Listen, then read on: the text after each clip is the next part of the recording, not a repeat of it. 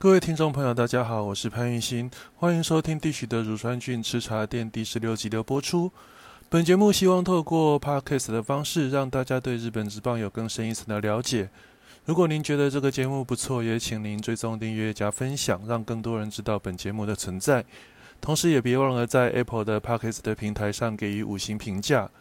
若对本节目有任何意见或要洽谈相关合作事宜，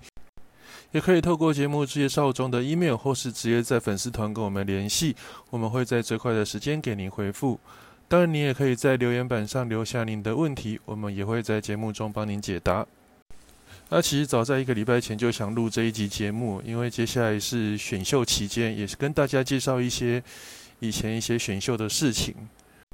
不过因为刚好那时候养乐多队是处于一个连胜的时期了，啊，本人自己。也是有一点迷信，怕说录了节目之后，还养乐多队输球，所以一直到十月九号养乐多队输球之后，才开始录这一集。那也请球迷们见谅。我自己每次都说要尽量提升 p o d c a s t 的更新的频率，结果又是一次拖得比一次久，整个九月都没有录到。OK，那我们先导入正题。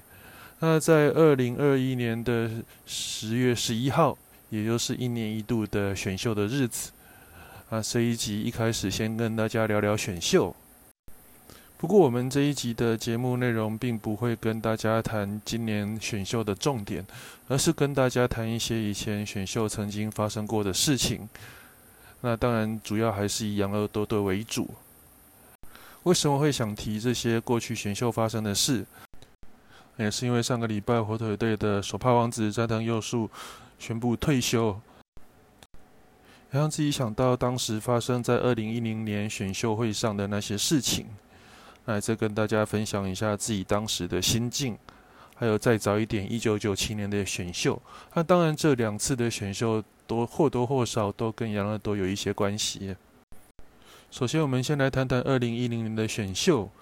那当然，那一年的选秀其实最受瞩目的就是早大三剑客。那三剑客其实包括了大石打野、斋藤佑树，还有福井优也。那一般来讲，一支大学球队可以出一个第一指名的选手，已经是相当了不起的事。但是那一年的早大有三个第一指名水准的选手，所以当时三位选手在该届的选秀会上都是相当令人瞩目。那其中我们要谈到的就是这三剑客当中的斋藤佑树。那斋藤佑树其实他在二零零六年在甲子园的时期就已经受到很多球团的注目，不过最后他是选择就读早大去继续他的棒球生涯，而不是选择直接加入职棒。那当然加入职棒过后，斋藤佑树的表现也是有点起起伏伏，一直到大四那一年的表现才算是球队上的王牌投手，那也提升了自己在选秀会上的评价。那在斋藤佑树的大学四年期间呢，最主要还是有养乐多队跟罗德队这两支球队都有派球探长期跟踪斋藤佑树的表现。那也因为斋藤佑树其实曾经提过神宫球场是他最多回忆的地方，但也是他最喜欢的一个球场，也让大家联想到是不是他最想加入的职棒球队是养乐多队啊？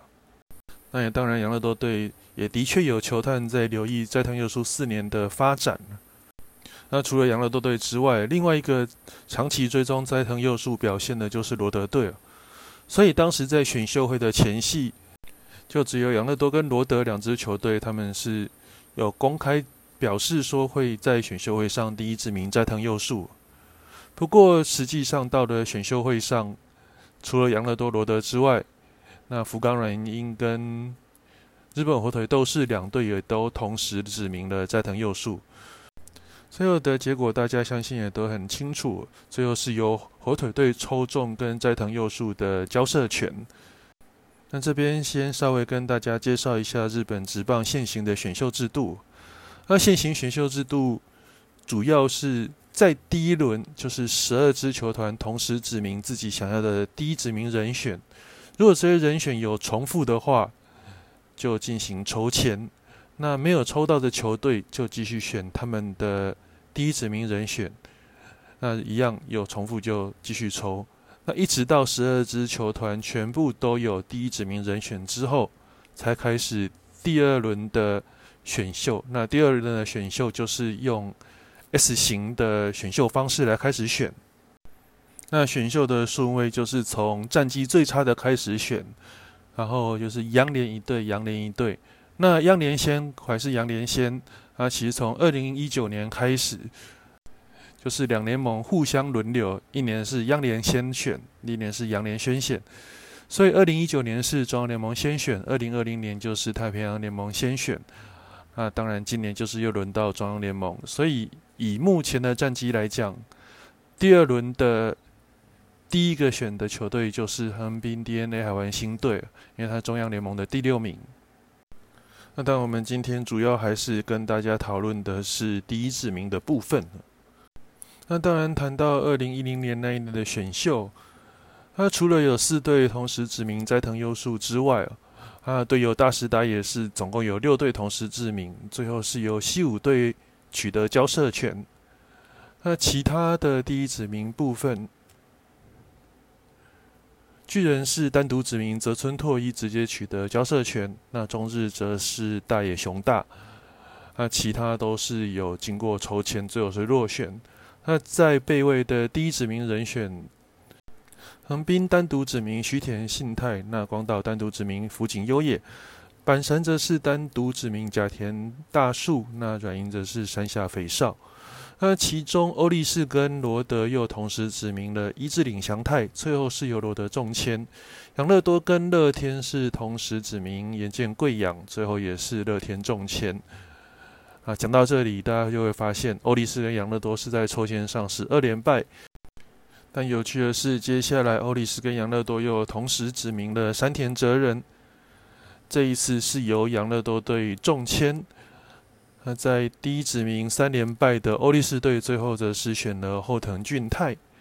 这也是那一年最后十二支球团的第一指名名单。那当然，其实对我个人而言，我其实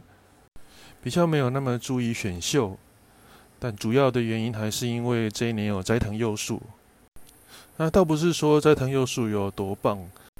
而是在当时对比较没有人气的养乐多队来讲。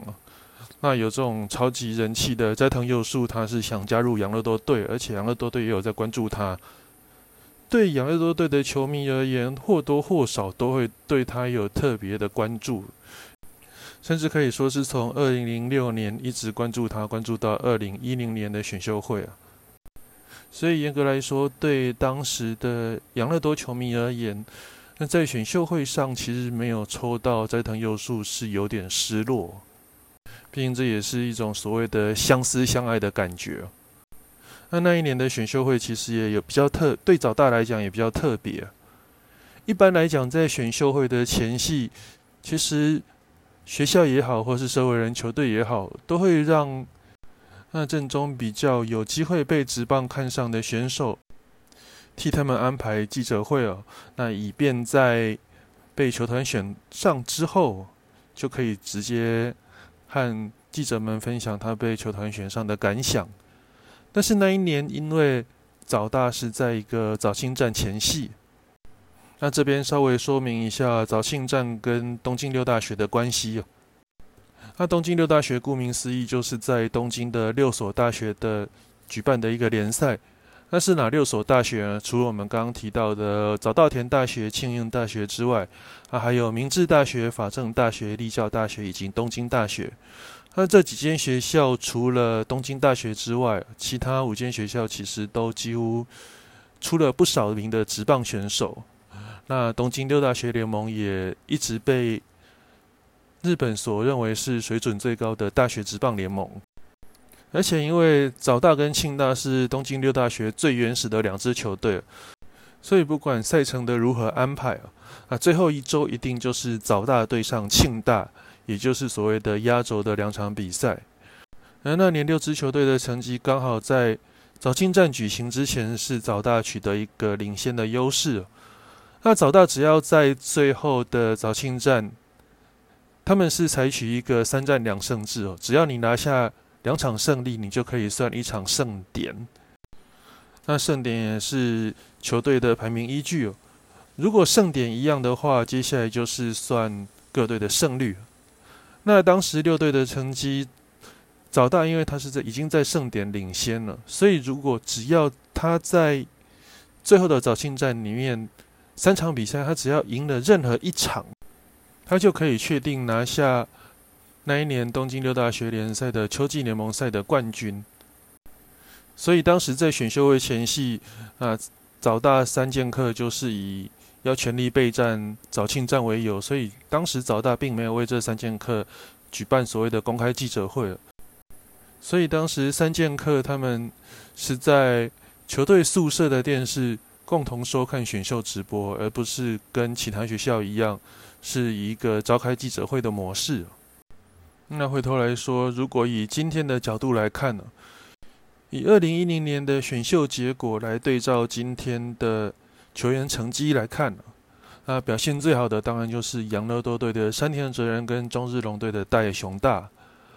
那山田哲人不用讲了，二零一五年帮助养乐多队拿下相隔十四年的中央联盟冠军呢。他大野雄大本身也是国家队的常客，也一直都是中日龙队的王牌投手，还甚至也拿过泽村赏的头衔。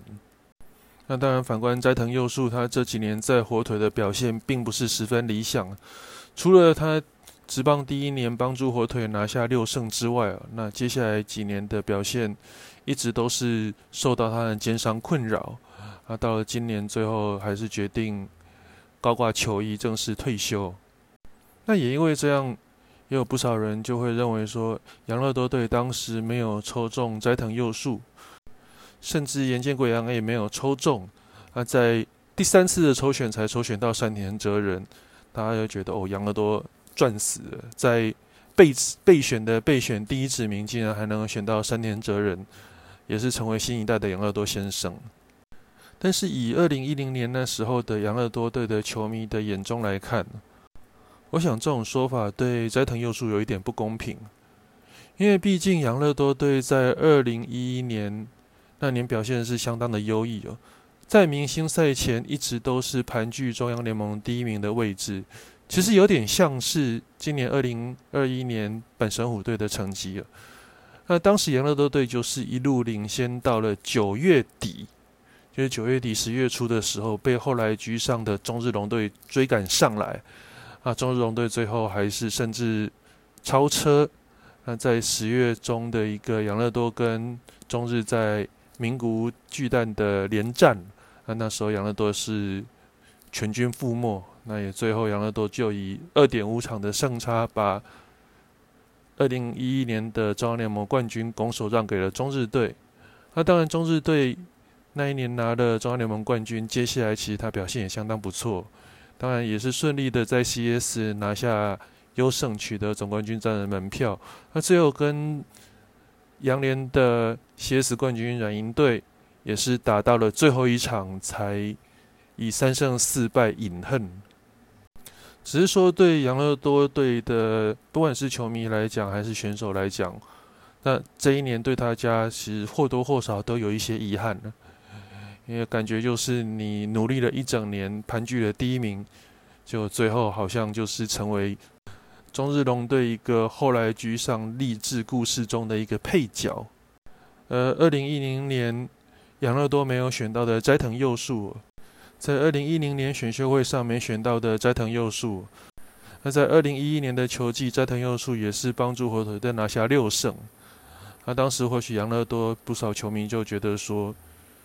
就算斋藤佑树那六胜打个五折，只剩下三胜好了。如果说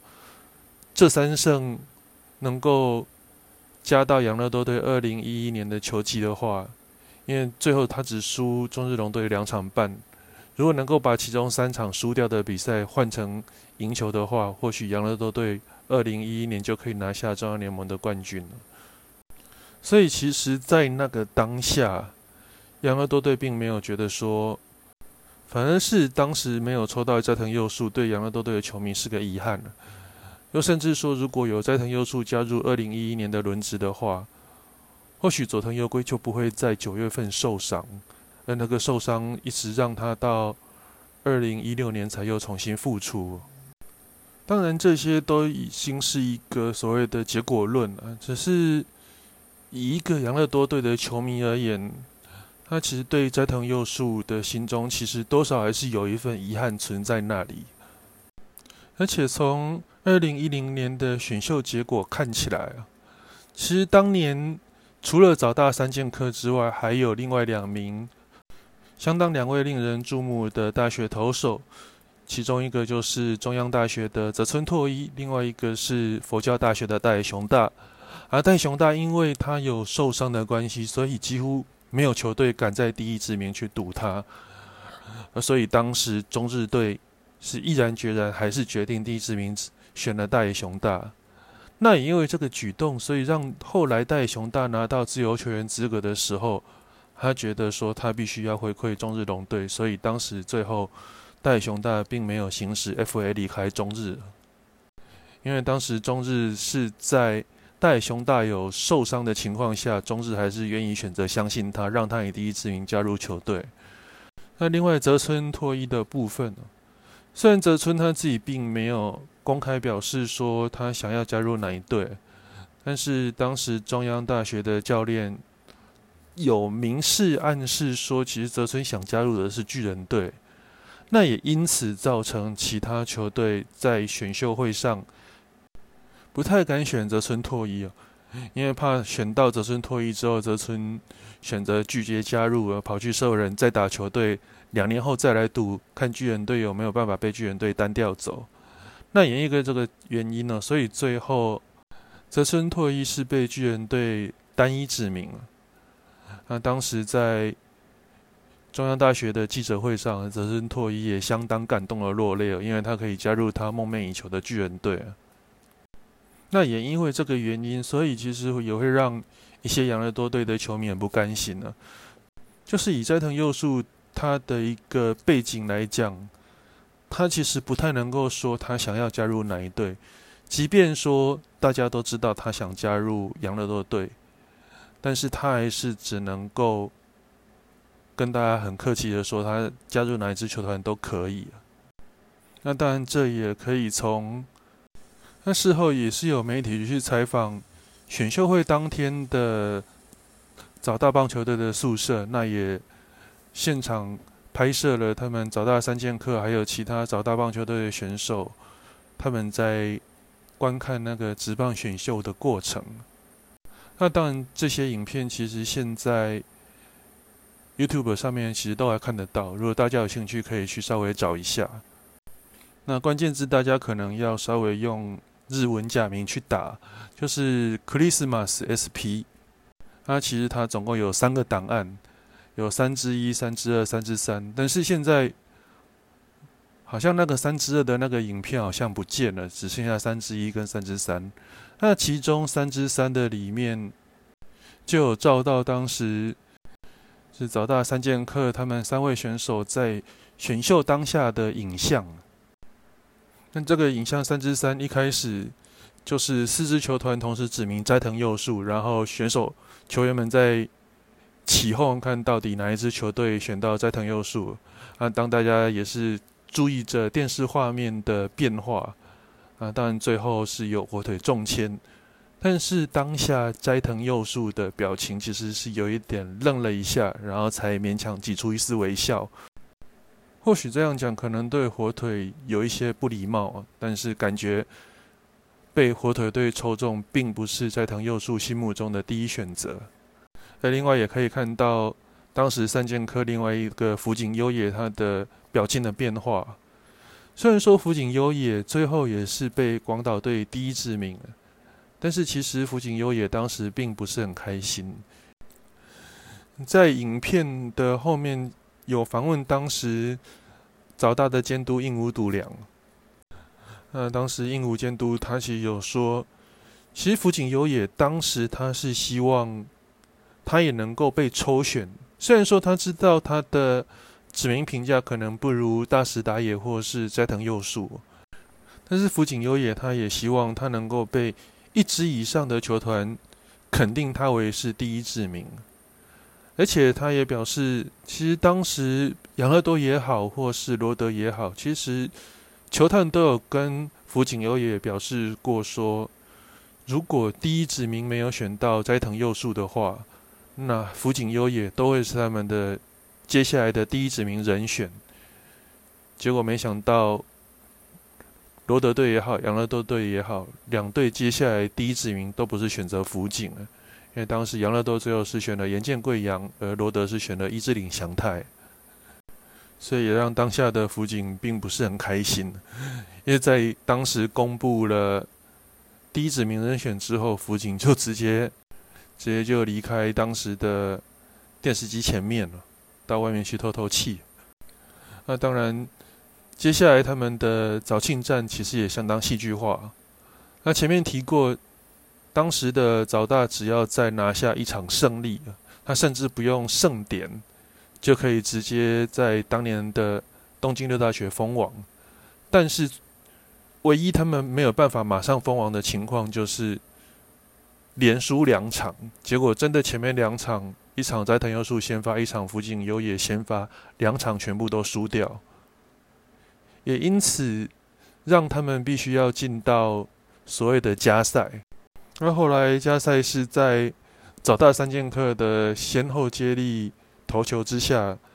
早大终于赢了庆大，也拿下了那一年的东京六大学秋季联赛的优胜。那甚至接下来的明治神功大会，早大也是顺利拿下了魁位相当久的优胜。那比较可惜的是，因为其实从以前每年明治神功大会的冠军球队都会来台湾跟台湾的球队打交流赛，但是偏偏就是从二零一一年那一年开始，就是明治神功的冠军队就没有再来台湾打所谓的交流战，也让台湾的球迷无缘在台湾的球场上见到早大三剑客。最后穿着找大球衣的英姿啊！当然提到这一段，并不是说养乐多队会嫌弃山田哲人，但山田哲人他日后的表现对养乐多来讲，绝对是占有举足轻重的地位。但毕竟历史这个东西是没有办法重来，也没有如果，所以对养乐多球迷而言，对斋藤佑树还是有那么多一丝丝的遗憾在里面。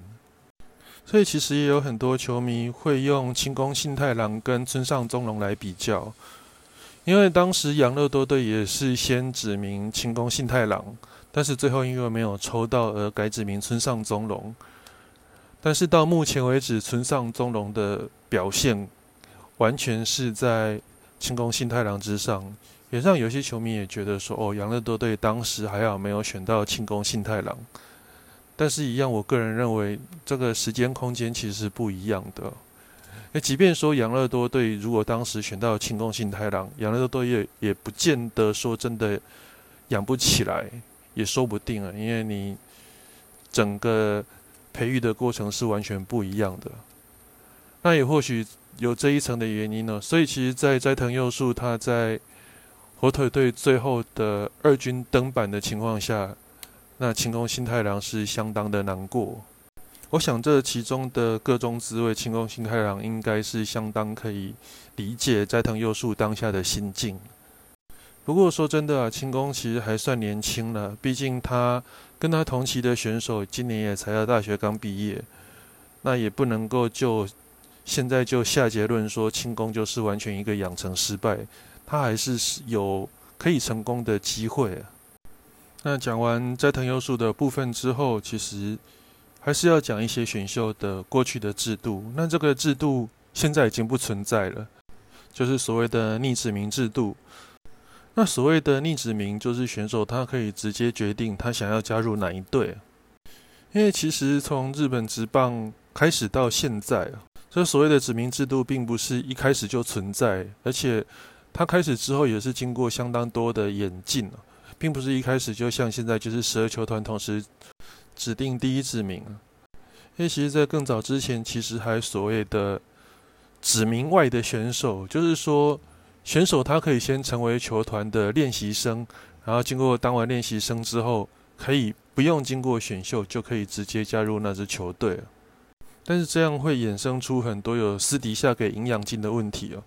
那甚至让一些厉害的选手，他甚至不加入选秀，他直接去当该队的练习生，然后经过一定的时间之后，他就可以直接加入那一支球队。所以从一九九一年开始哦，这种选秀外的练习生制度就完全废止。那从这一年开始，也正式导入所谓的逆指名制度，就是选手可以指定他自己想要加入哪一支球队。其实这个所谓的逆指名制度，在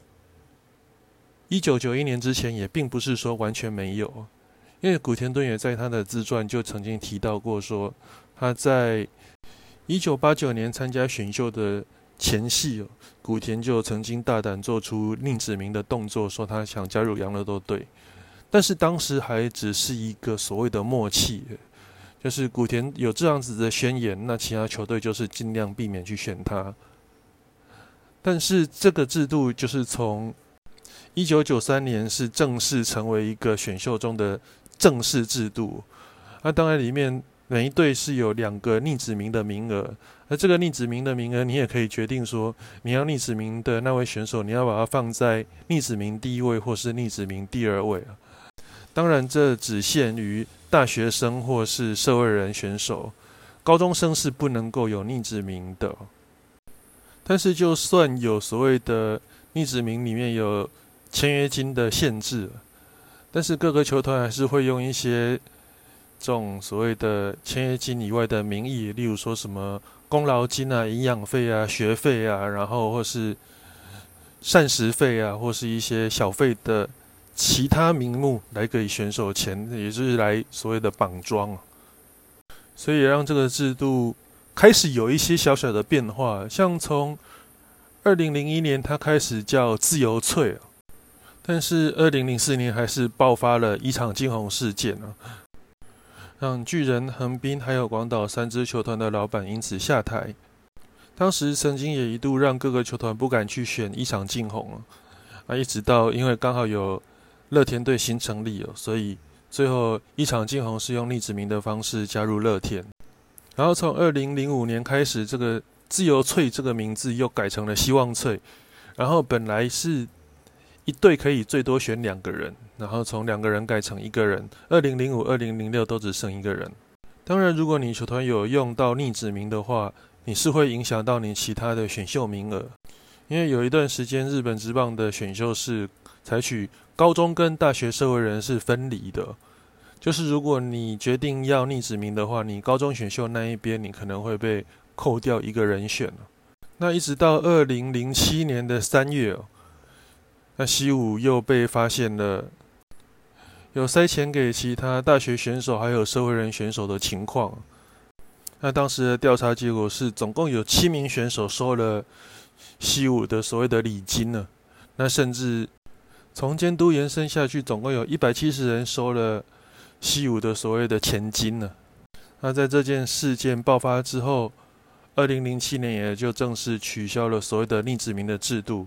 那当然是包括之前的自由翠跟希望翠这种换汤不换药。的说法，所以当时也有人说，斋藤佑树当时二零零六年会选择去读大学的原因是，他希望能够在大学毕业之后用逆指名加入自己想加入的球队，但大家都是猜应该就是养乐多队，但因为二零零七年过后就取消了逆指名制度，所以即便二零二二零一零年他加入日本职棒选秀也是。要透过正常管道才能加入职棒。那接下来就是要跟大家谈谈一九九七年的选秀。那当然，这一年的主角是高桥由伸。那我想对台湾的球迷应该相当熟悉哦。高桥由伸就是巨人队的代表。他前几年担任过巨人队的监督，啊，终身都是在巨人队。但是其实，在一九九七年那一年，当时的所有媒体。几乎是一面倒的，就认为说高桥由伸他想加入的是养乐多队了，因为高桥生曾经讲过一句话，他其实当时曾经提过说他不想去一支僵化的球队，他比较想加入那种可以让他放松的球队，而且当时不管是亲巨人的媒体报纸体育也好，或是其他媒体也好，几乎所有媒体都是一面倒的说，高桥和生几乎百分之九十九会加入养乐多队，而且这还是从亲巨人的媒体报纸《体育报》所报出来的。而且在当时九七年的时候，养乐多队从七月开始就叫原本的右二野手到夜赌纪改练一垒守备。当时大家就都觉得说，这应该是在为高桥由生的到来做所谓的铺路。